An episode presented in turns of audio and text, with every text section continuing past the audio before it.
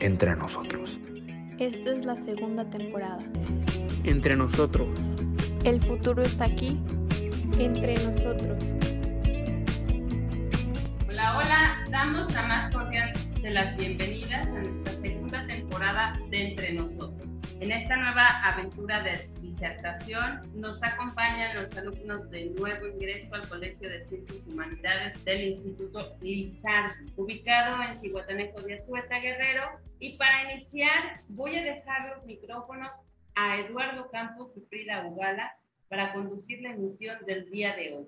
Bienvenidos y bienvenidas todos y todas a su programa hecho para ustedes y por ustedes. Bienvenidos nuevamente. Esta es la segunda temporada del podcast Entre Nosotros, que como bien sabemos es un proyecto Lizardi con el propósito de brindar un espacio en donde los jóvenes puedan discutir de forma cómoda diversos temas controversiales.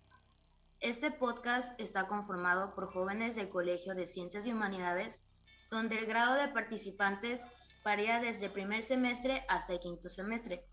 Nosotros somos Sellón Lucatero, Valeria Floriana, Alex Sugasti, Jessica Isabela, Moreno Flores, Guillermo Sabdiel, Contreras Marroquí, Kene Yaret, Ortega Brothers, Ian Eduardo, Consuelo García, María José, Salazar Ayala, Anaís, Barragán Campos, Eduardo Alberto y sus servidoras Salgado Barrientos Pedugal. Sin nada más que explicar acerca de la dinámica del podcast, comenzamos. El tema a debatir el día de hoy es El mundo ha cambiado, la tercera ola COVID-19. Le cedo la palabra a mi compañero Eduardo, el cual dirigirá el episodio conmigo. Muchas gracias, Frida. Un placer estar aquí con ustedes. Y pues bueno, el tema de hoy es muy interesante. Eh, a inicios de agosto se presentó la tercera ola de COVID-19 aquí en México, alcanzando el pico a mediados del mes. Y actualmente se advierte de que ya viene una cuarta ola en camino. Sin duda alguna, hubo muchos casos debido a esta gran ola, pero también se presentó un contagio menor en las personas mayores, gracias a que la mayoría ya estaban vacunadas. Por otro lado, esta ola, a comparación de la primera y la segunda, afectó en mayor cantidad a los jóvenes menores de 30 años que no estaban vacunados. Y pues bueno, con esto queda claro que la vacuna, eh, su punto más fuerte es evitar la enfermedad severa y la muerte a causa de la enfermedad COVID-19, más que prevenir los contagios. Y esto se ha demostrado aquí en México y en todo el mundo. Cedo la palabra a Valeria. Bueno, aprovechando de que mi compañero ya mencionó acerca de las vacunas, yo les voy a contar un poco de su historia. Como todos ya sabemos, las vacunas son vitales para la prevención, el evitar la propagación y también tener un alto índice de supervivencia contra enfermedades. Hace muchos años, cuando no existían las vacunas, algunas enfermedades producían miles de muertes por año. Los orígenes de la vacuna se encuentran en la medicina china y su cultura ancestral, pues tienen los antecedentes más remotos de los intentos por prevenir o curar el azote epidemiológico de la época que era la viruela. Sin embargo, no todos estos conocimientos empíricos llegaron hasta 1796 con el doctor Edward Jenner, el conocido inglés llamado el padre de la inmunología, pues es reconocido como descubridor de la vacuna antivariólica, pues fue el primero en haber demostrado con evidencia práctica la forma de proteger a las personas de la viruela y esto lo llevó a desarrollar la primera vacuna que fue contra la viruela. Desde Europa en el siglo XVIII y comienzos del XIX, la inoculación primero y luego la vacunación llegan a Hispanoamérica, ya sea por vías informales o también por regalos de la corona hacia las colonias. La vacunación antiviriólica tuvo el valor agregado de motivar y convencer a las autoridades gubernamentales sobre las necesidades de implementar políticas de salud pública para responder a las necesidades sanitarias de la población. Pues la tercera ola de COVID es básicamente de no vacunados, como ya este, se ha ido viendo. Esto es consecuencia de que la vacunación está teniendo un impacto importante en contener la transmisión. Los grupos más jóvenes son los más afectados. Esto lo asegura eh, Samuel Ponce de León, que es el coordinador de la Comisión universitaria para la atención de la emergencia de coronavirus. También, pues, eh, con base a esto se, ha, se han ido surgiendo estas preguntas de si, los, si es necesario que los niños se vacunen o, o si de verdad es necesario que pues todos estemos vacunados. Y creo que con esta tercera ola queda más que claro que sí es necesario la vacunación para todos. Pues como dije anteriormente, esta fue más de los no vacunados y esto afectó mucho a los adolescentes porque eh, son, somos quienes no hemos recibido eh, la vacuna como tal. Eh, algunos ya, pero hay muchos otros que no. Entonces creo que sí es muy necesario tomar en cuenta a los adolescentes y niños porque mucho se cuestiona el, ¿será necesario que se vacunen o tal vez no importa tanto? Pero en realidad sí importa porque puede que sí sea menos riesgoso o que haya muchos eh, niños y adolescentes que sean, seamos asintomáticos, pero eso no quiere decir que el virus no lo podamos eh, esparcir o, o, pegárselo a alguien más, por así decirlo. El virus sigue, eh, pues lo podemos transmitir a otras personas, a personas adultas eh, o personas de la tercera edad. ¿Tú qué opinas, Jessie? Gracias, Kenia. Y sí, precisamente a raíz de esa necesidad, en México a inicios de octubre se dio la oportunidad para que adolescentes entre 12 y 17 años de edad puedan inscribirse para recibir la vacuna contra el COVID-19. Y esto únicamente quienes residan con alguna de las 44 enfermedades, condiciones con morbilidad o algún cuadro clínico seleccionado por las autoridades de salud, las cuales se clasificaron en nueve grupos vulnerables. El primero son quienes tienen condiciones crónicas, el segundo quienes tienen enfermedades pulmonar crónica, eh, quienes tienen afecciones del riñón, hígado, sistema digestivo, quienes viven en condiciones neurológicas, eh, los que viven con enfermedades endocrínicas, inmunosupresión moderada grave, disfunción de vaso y enfermedades amatológicas, embarazo de adolescentes a partir de nueve semanas, aunque se excluya a las menores de 10 y 11 años. Justamente como comentó mi compañera Jessie, estamos saliendo por unos meses de la tercera ola de COVID y estamos muy próximos, probablemente dos o tres semanas, de que llegue la cuarta ola. Esta debido al Festival de Muertos y al evento de la Fórmula 1, ambos con un gran número de personas que asistieron. Bueno, yo opino que en el último mes se produjo en México un aumento pues en el número de casos del COVID-19 y pasamos de 2.628 casos el 20 de mayo a 5.542 casos el 20 de junio, en una cifra baja en términos absolutos, pero que representa un incremento de 110%, dado que el aumento de contagios que está sucediendo en algunas zonas del mundo, pues algunas de las nuevas variantes del coronavirus más contagiosas y agresivas es a causa del temor que contrasta con la actitud de las autoridades sanitarias del país, ya que cuya cancelación de las conferencias diarias donde se informaban que pues la situación para poder sugerir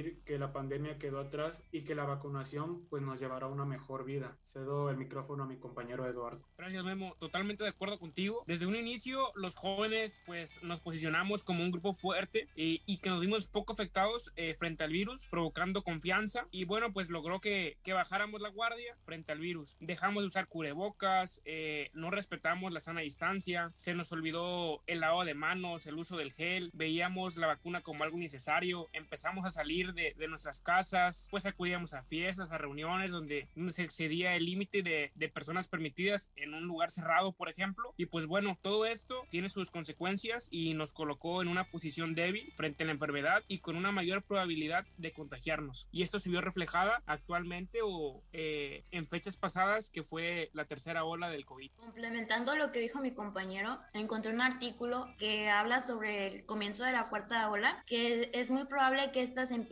al comienzo de ciertas festividades. También dice algo que las temporadas de frío tienen cierta influencia en, esto. Uh, menciona que en agosto fue cuando empezó a comenzar la tercera ola y que a partir del otoño, que ya creo lo, lo estamos terminando, estamos comenzando con el invierno, es cuando la cuarta ola se va a dar. Y entonces esto depende de si nuestro país afloja o no las medidas que tenemos. Y yo creo que esto más que nada recae en nosotros como jóvenes, porque somos la, la población más vulnerable, ya que no tenemos este, todavía las vacunas, la mayoría de nosotros. Entonces es necesario este, seguir corriendo la voz para que estas medidas se sigan usando. Les cedo la palabra a mi compañera Valeria.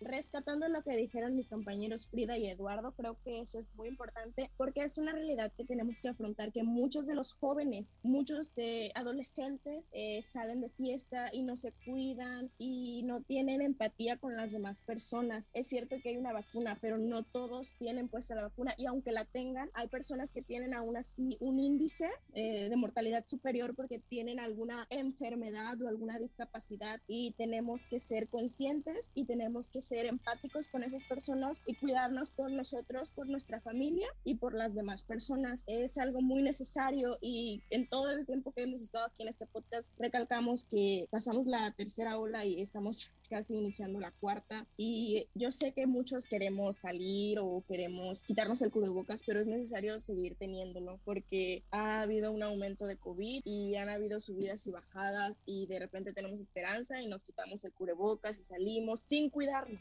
Entonces eso es algo que debemos dejar de hacer. Podemos salir, sí, pero cuidándonos con las restricciones correctas y pues creo que es algo muy importante que hay que rescatar y recalcar que dijeron mis compañeros. Eh, Anaís, ¿tú qué opinas? Bueno, como hemos venido hablando, el, en la, el pico de la tercera ola de contagios fue a mediados de, de agosto de este año, cuando hubo 124.651 casos. En comparación con la segunda ola, la cual se presentó en invierno pasado, tuvo un punto máximo en la primera semana de enero, cuando se registraron 112.812 casos positivos estimados. Y pues hay como que una gran diferencia, bueno, no una tan gran diferencia, pero pues sí hay una diferencia entre los números. Pero a pesar de que haya más contagios ahorita en tercera ola pues no ha habido tantos muertos como se vio anteriormente y esto como ya mencionamos pues gracias a la vacuna, pero pues como ya habíamos dicho, la, la vacuna pues no te exenta, ¿no? De, de, que no te vayas a contagiar. Aún tenemos que tomar las medidas que son pues el uso de cubrebocas, estar desinfectando continuamente y de hecho hay países que actualmente ya están en una cuarta ola de COVID como lo es Rusia y Reino Unido. O sea, Reino Unido ya tiene 47 mil nuevos casos por día, lo cual pues es, es como alarmante ¿no? Y en el caso de México sigue la tendencia a la baja de los nuevos contagios diarios. El promedio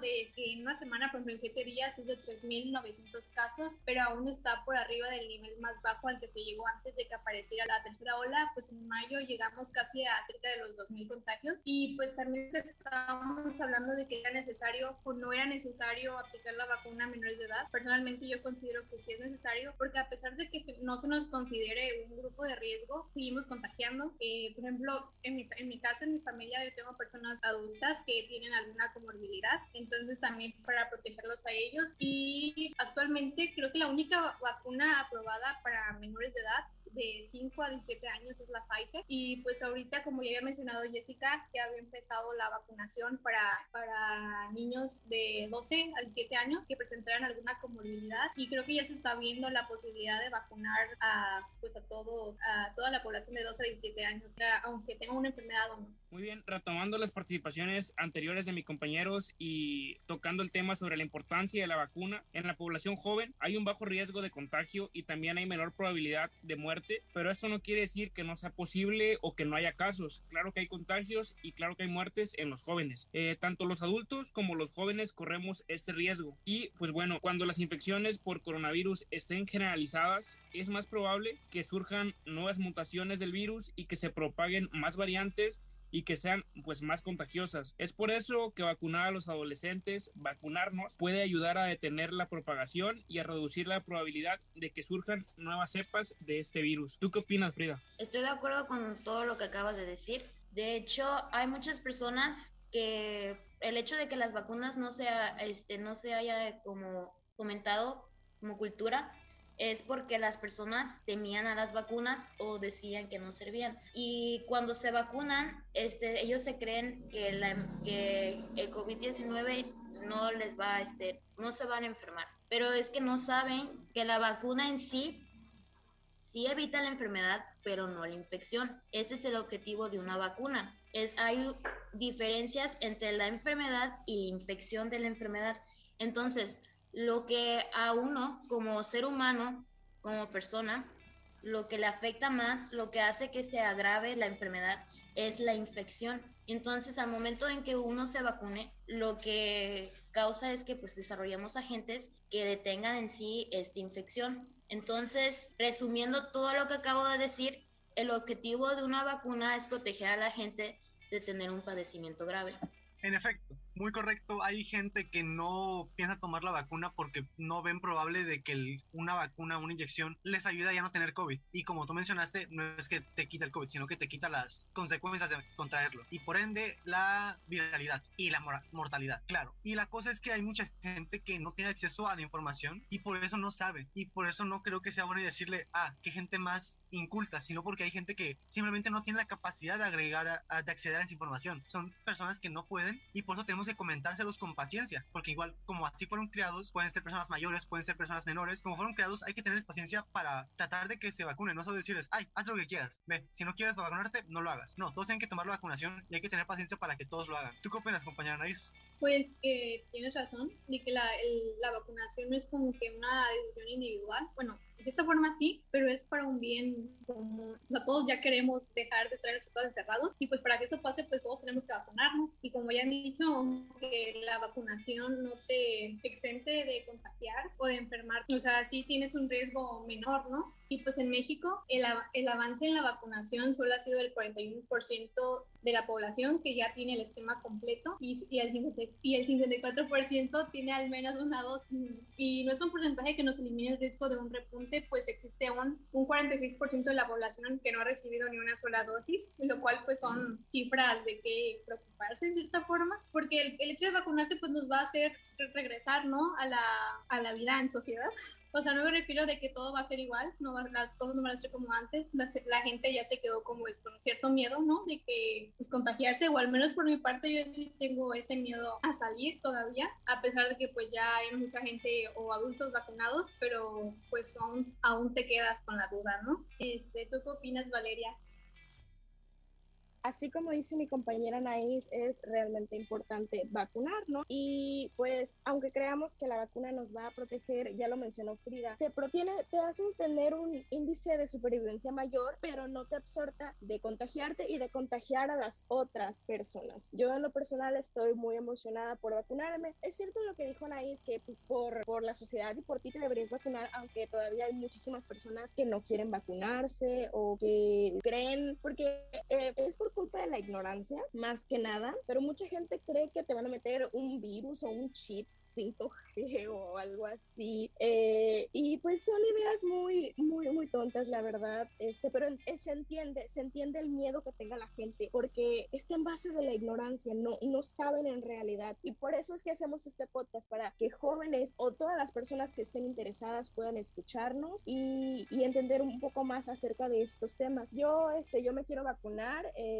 mi hermano, que es, tiene 20, eh, se vacunó y se puso la Sinovac, la de dos dosis. Eh, al inicio este, no sintió nada, literalmente una amiga de la familia dijo que le habían puesto agua o, o, algún tipo de veneno o algo así. Es, es, culpa de la ignorancia. Ya en la segunda dosis ya le dolió mucho el brazo eh, y se supone, según la, la opinión de muchas personas, si duele, sí si es, este, si es la vacuna de verdad. E, es el punto en que voy. Eh, la ignorancia es peligrosa y el conocimiento salva vidas. Eh, ahorita mi hermano ya está vacunado, ya está bien y pues yo insto a todos a poder vacunarnos y a poder salir con las restricciones correctas. Bueno, y ya di el testimonio, bueno, una parte del testimonio de mi hermano. De María José, tú ya te vacunaste, ¿verdad? ¿Me contarías cómo fue tu experiencia, por favor? Claro, con mucho gusto. Aquí públicamente les comparto mi experiencia. Como saben, la vacunación actual a jóvenes fue de rango de 12 a 17 con condiciones de salud graves. En mi caso, eh, fue sobre mi asma no controlada. Eh, les voy a compartir un poco cómo fue el proceso, porque también creo que mucha gente tiene la idea de que esta vacunación es agresiva o por lo que se ha compartido en internet. Entonces, me gustaría decirles cómo fue para mí. Yo cuando llegué al centro de salud tenían prioridad sobre niños en sillas de rueda y problemas cardíacos. Tenían una fila especial, había otra para segunda dosis y primera dosis para niños con diabetes eh, y otras enfermedades respiratorias, en mi caso. Y fue un proceso rápido. Eh, tú tienes que llegar con tus documentos ya todo llenado, los formatos. Este, tiene que ir un, mayor contigo, obviamente, y tienes que llevar un, un certificado médico de que tu enfermedad es real y que pues no estás mintiendo. Entonces, cuando llegamos, eh, pues estuvimos más o menos media hora en la fila fuera del establecimiento, ya dentro te van pasando por grupos, este, verifican con tu identificación o tu pasaporte, lo que tengas, y revisan el folio y te llevan a, a otro espacio donde te van pasando de seis niños en seis niños. Aquí te sientan obviamente con distancia, bueno, al menos adentro sí hay distancia social, te sientan y las personas ahí son muy amables porque te van enseñando, supongo por ser menores de edad, no sé cómo haya sido con adultos, pero te enseñan la dosis que te van a aplicar para que, como dicen sobre la ignorancia de que te inyectan agua o cosas así, en mi caso sí nos enseñan la dosis, te enseñan que todo el equipo está cerrado o sea, ahí lo abren en tu cara, este, se lo enseñan a, tu padre o tutor, eh, le dicen, esta es la, la, dosis, la sacan, todo lo hacen enfrente de ti y, este, y te la aplican, así, es muy sencillo, eh, no duele casi nada, es un piquete y ya, te llevan a observación por 15 minutos o 20 más o menos, yo no tuve ningún problema, de los que estuvieron alrededor de mí, creo que vi que nadie más tuvo, y ya te puedes retirar y te dan tu folio para poder ir por la segunda dosis, porque... Tengo entendido que en menores solo están aplicando Pfizer y es doble dosis. Y por último, los efectos secundarios que yo tuve, por ejemplo, fue cansancio extremo. O sea, de verdad, yo llegué a la casa y no me pude dormir porque entré a una clase, pero me estaba quedando dormida en la clase, estaba muy, muy cansada. Y yo por el hecho de estar fuera de pues mi casa o la escuela, pude llegar a acostarme y no me moví para nada. Y la verdad sí me dolía mucho el brazo por los siguientes dos, tres días pero mi primo en cambio, él sí tuvo cosas que hacer, eh, por ejemplo, tocó el piano, tuvo que cargar unas cosas, que él no tuvo problemas o dolor de su brazo, que ahí siento que fue como un factor diferente. Él sí se movió, yo no, no sé si a todos les pasa igual o cómo haya sido, pero pues sí, esa fue mi experiencia, no tuve fiebre, no tuve, ah, no, sí, tuve un poco de tos, ahora que lo pienso, eh, me dio un poco de tos después de eso y ya, de ahí afuera todo bien buena participación, Majo, y bueno, veo como un buen momento para pasar al siguiente corte. Eh, los invitamos a ir al siguiente corte desde el aula. Entre nosotros aprendemos, nos divertimos, nos cuidamos, nos confesamos, nos queremos. Si tú estás aquí, estás entre nosotros. Un espacio para conversar. Desde el aula. Desde el aula. Desde el aula. Desde el aula. Desde el aula. Muy bien, ya estamos de regreso y ahora me gustaría tocar el tema de la nueva normalidad. Ve, pues es obvio que a raíz de la pandemia todo ha cambiado Actualmente eh, las escuelas están en un modelo híbrido, la mayoría, en la, cual es, en la cual hay ciertos alumnos que continúan en sus casas y pues otros ya están yendo a la escuela, pero todo ha cambiado. Ahora el cubrebocas se ha vuelto algo indispensable, el constante limpieza de las aulas, eh, el constante uso del gel antibacterial, el lavado de manos, la distancia, el hecho de no poder estar todos juntos, amontonados, como, como se acostumbran las escuelas, eh, pues es algo que ha cambiado. También ha habido muchas afectaciones en alumnos, pues a todos nos pegó como de diferentes maneras. Hay algunos que los afectó psicológicamente, que se deprimieron, que entraron en depresión. Entonces, es, queda claro que todo ha cambiado y que, que debemos acoplarnos a esa nueva normalidad. Pero me gustaría escucharlos y ver qué opinan, qué ha cambiado eh, o qué, qué, les gustaba anteriormente, antes de, de la pandemia, o si les gusta más esta nueva normalidad o qué no les gusta complementando lo que dijo mi compañero, este, yo pienso que este, dar el ejemplo de la escuela, pues en este caso queda muy pertinente. Por ejemplo, antes de empezar esto de las clases presenciales, volverlo a retomar, se nos mandó un protocolo a los papás y nosotros los debíamos de leer, además de firmar un papel en donde pues la responsabilidad no cabía en, la escuela, o sea que, que si nosotros no seguíamos el protocolo y si alguno de nuestros compañeros no lo seguía, pues eso ya no podía ser manejado por la escuela porque pues ya no estamos chiquitos, ya no somos niños de kinder, los debemos de seguir. Entonces el uso de cubrebocas está totalmente presente en nuestro día a día. No podemos no usarlo. En el caso de la escuela lo tenemos que usar siempre por pues cuestiones de salud y no se abusa mucho del gel antibacterial ya que al, al entrar a la escuela te obligan a que pues lo uses y te toman la temperatura y conforme pase el día ya, ya queda en uno si usarlo o no. Pero yo pienso que el hecho de que te tomen la temperatura es algo muy importante porque con eso puedes revelar realmente si la persona se siente mal o no. Si excede los 37 grados centígrados, pues ya que, quiere decir que hay algo ahí, ¿no? Y pues se manda automáticamente a la casa. Y también está eso de que si sales por algún compromiso, lo que sea que tuviste, familiar o que o algo que no estaba en tus manos, pues se notifica a dirección y dirección te dice, ok, vas a tomar clases este, en línea, pero al momento de querer reincorporarte, tienes que tener una, mantenerte en tu casa dos semanas para poder regresar. Entonces, si en esas dos semanas no presentaste ningún síntoma, quiere decir que pues estás sano. Son cosas, son detalles que suenan complicadas, pero ya las practicamos sin darnos cuenta, pues fueron dos años estando así y van a seguir estando presentes y ya este querer tomarlas o no ya no es decisión, es obligatorio.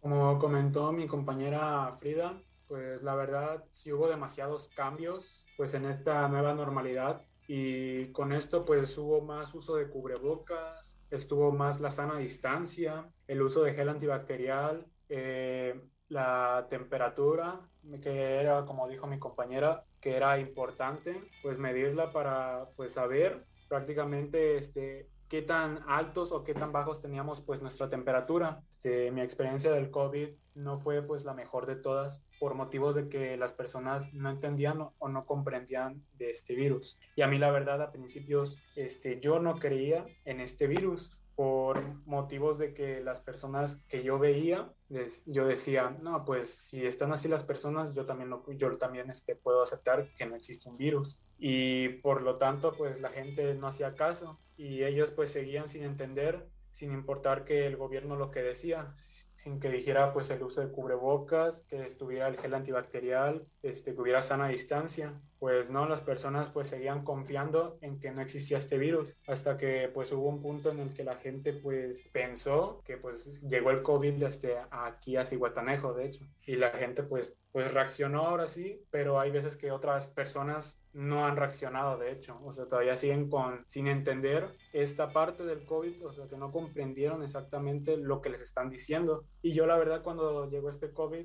yo no, no sabía qué hacer, de hecho, y como en ese tiempo no existían las vacunas, hasta que un día, pues yo la verdad en el trabajo que me trabajan mis papás, pues al momento de que mi mamá iba a tomar la vacuna, se había hecho la prueba de COVID y pues lamentablemente salió positivo. Yo la verdad no me sentía preparado para lo que estaba y fue difícil la verdad estar en esta cuarentena por motivos de que no me podía acercar a mis padres y pues teníamos que tener una sana distancia y fue muy difícil porque a la vez no había, este, no había persona que cuidara a mi hermana y fue muy difícil pasar por las noches porque a pesar de que ella quería pues estar con sus papás, que con nuestros padres, pues lamentablemente no se pudo y pues fue muy difícil, pues todas estas dos semanas no se pasaron pues como uno lo esperaba. Por lo tanto, yo pienso que debemos de seguir con las precauciones que el gobierno nos pidió que sigamos con la sana distancia, con la toma de temperatura, el gel antibacterial y el uso de cubrebocas para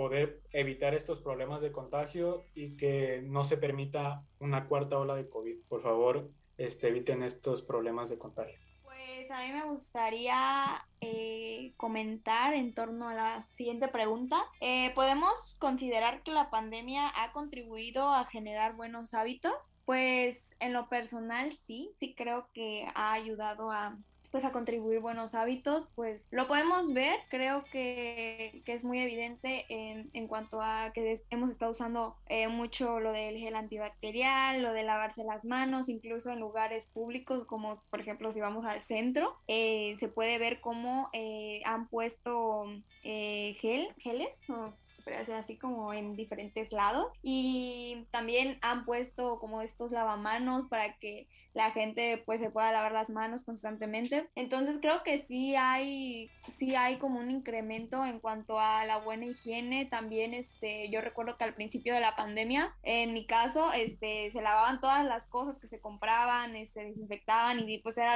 algo que no estábamos muy acostumbrados a hacer, como ir al supermercado y desinfectar todo, eh, limpiarlos o cosas así. Entonces creo que sí ha, ha ayudado a concientizar más sobre la higiene porque independientemente de la pandemia es muy importante tener esto, estos hábitos que antes no se veía con, mucho, con mucha frecuencia, como lo del gel antibacterial, creo que es algo que sí deberíamos de traer siempre con nosotros, este, pues en cada, en cada rincón o cada parte que nosotros estemos, estamos en constante, pues tocando cosas, agarrando, ya sea, pues no sé, las llaves o e incluso en la escuela, cualquier cosa que estemos agarrando, pues eso ya, pues ya trae bacterias, entonces, y a veces así nos quedamos y no, no es como que nos preocupemos tanto por eso, entonces actualmente sí, ya hay como una preocupación, ya es como de más de, ah, me tengo que lavar las manos o me tengo que estar, este, desinfectando las manos. Entonces yo creo que sí, sí hay esto de la higiene, evidentemente. Y pues es algo bueno, lo podemos decir así, de esa forma, es algo bueno que pues a raíz de esta pandemia ha dejado y pues estaría bien conservarlo, conservar todos estos hábitos de, de seguir este, cuidándonos, también lo de la sana distancia, eso también siento que es que ha sido importante siempre eh, mantener, pues no estar tan juntos, así como, porque aunque no haya esto de, aunque antes no había esto del COVID, pues hay otras enfermedades, hay otras, este, hay otros virus que no solo el COVID. Entonces, creo que sí es importante y creo que sí nos vamos a quedar con, con estos hábitos. Espero que sí, pues, no se dejen o si en un futuro se llega a, pues, a mejorar toda esta situación, que no los dejemos así como así y ya, sino que sigamos teniéndolo y sigamos, pues, en constante cuidado de nosotros mismos. Me gustaría preguntarle a Ian si, si él piensa que, que, la, que regresaremos a una, a una normalidad o si regresaremos a la normalidad que teníamos antes.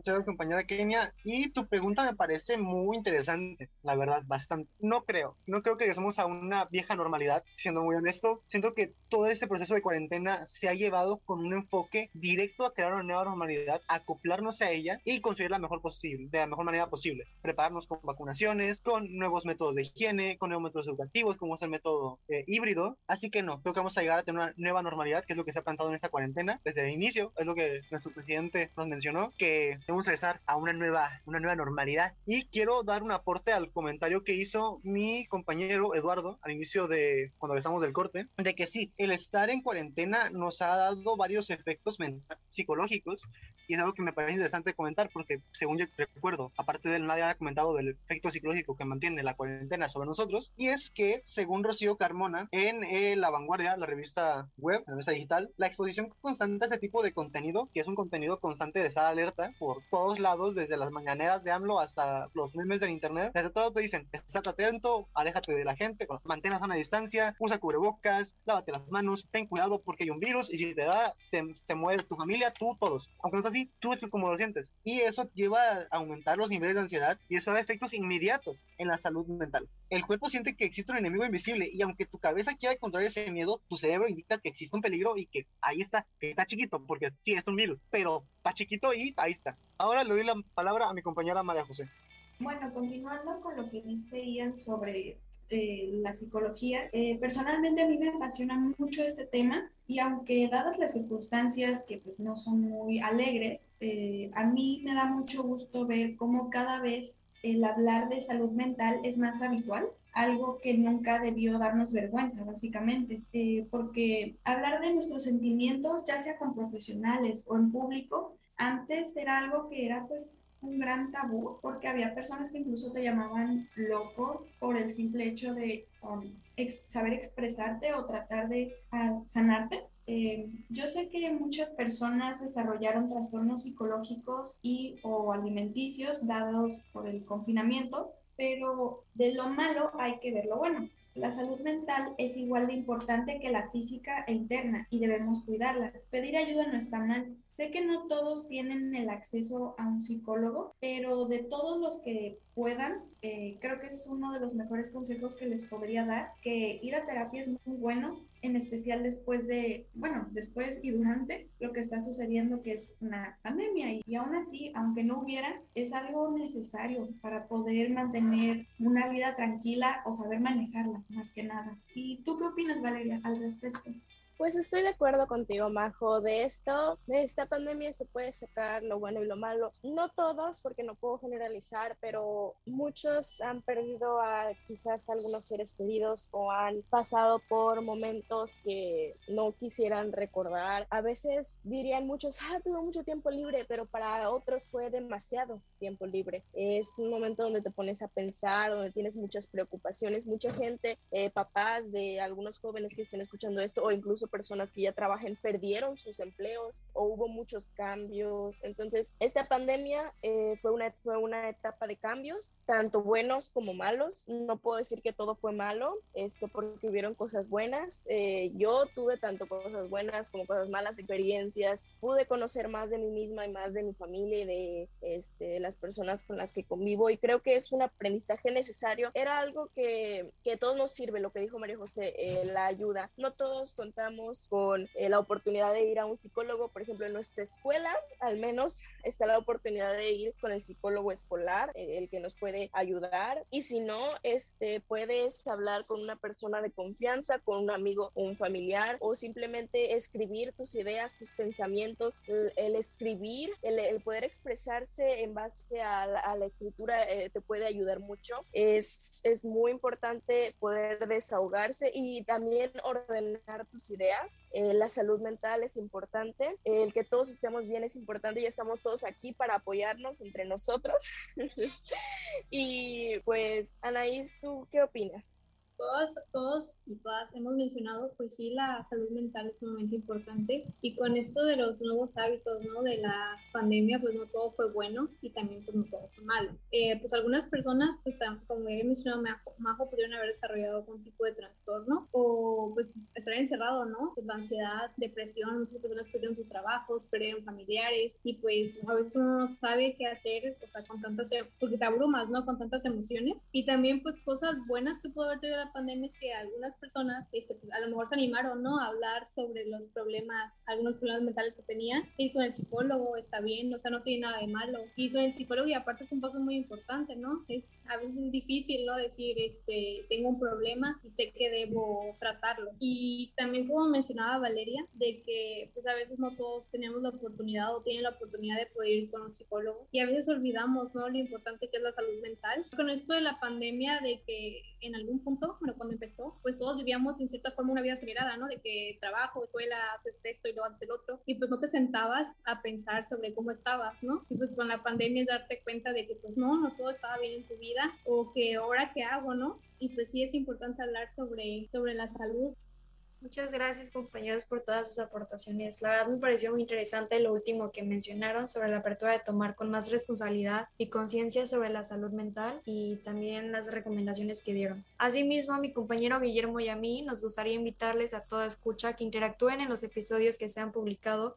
Como dijo mi compañera Jessica, nos pueden localizar en Spotify, Facebook, entre nosotros. Bueno, ahora eh, los quiero introducir a esta nueva sección que es sobre datos curiosos del tema. Así que, pues, aquí les voy a mencionar un dato curioso. Eh, según la página de la NAWAC.mx de 2020, la última pandemia de esta magnitud fue hace más de 100 años. La influenza o gripe de 1918, conocida también como gripe española, fue una de las más devastadoras de la historia y la más grave de las tres pandemias por virus de influenza ocurridas en el siglo XX. Se estima que infectó a unos 500 millones de personas, que es un tercio de la población mundial, y mató a unos 50 millones en todo el mundo, más que el total de muertes civiles y militares durante la Primera Guerra Mundial.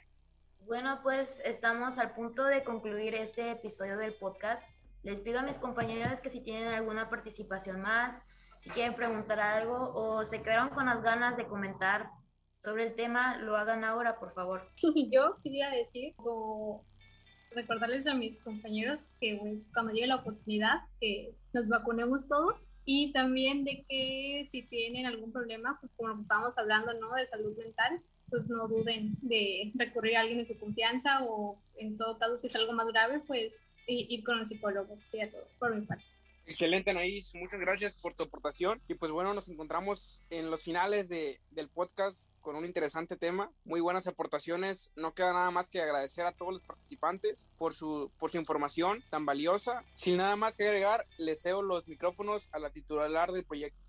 Muy bien, jóvenes, me da muchísimo gusto volverlos a tener en este espacio. Les agradezco de verdad infinitamente para lograr este primer episodio a todos y a todas por haberse informado, por haber investigado y por todos sus comentarios y también, ¿por qué no?, por sus experiencias personales. Efectivamente, estamos viviendo una etapa histórica desde ya más de un año, siete meses, a raíz del COVID-19 y, por supuesto, pues llamada la pandemia. Eh, hay que echarle ganas, como ustedes han alentado a los, a los jóvenes, hay que vacunarnos, hay que vacunarse. Con ello podremos ayudar a que esta, esta pandemia se acabe y que de alguna forma pues no nos afecte tanto en la enfermedad. Bien, si no hay más opiniones, pues yo les voy a pedir que digan sus nombres en voz alta,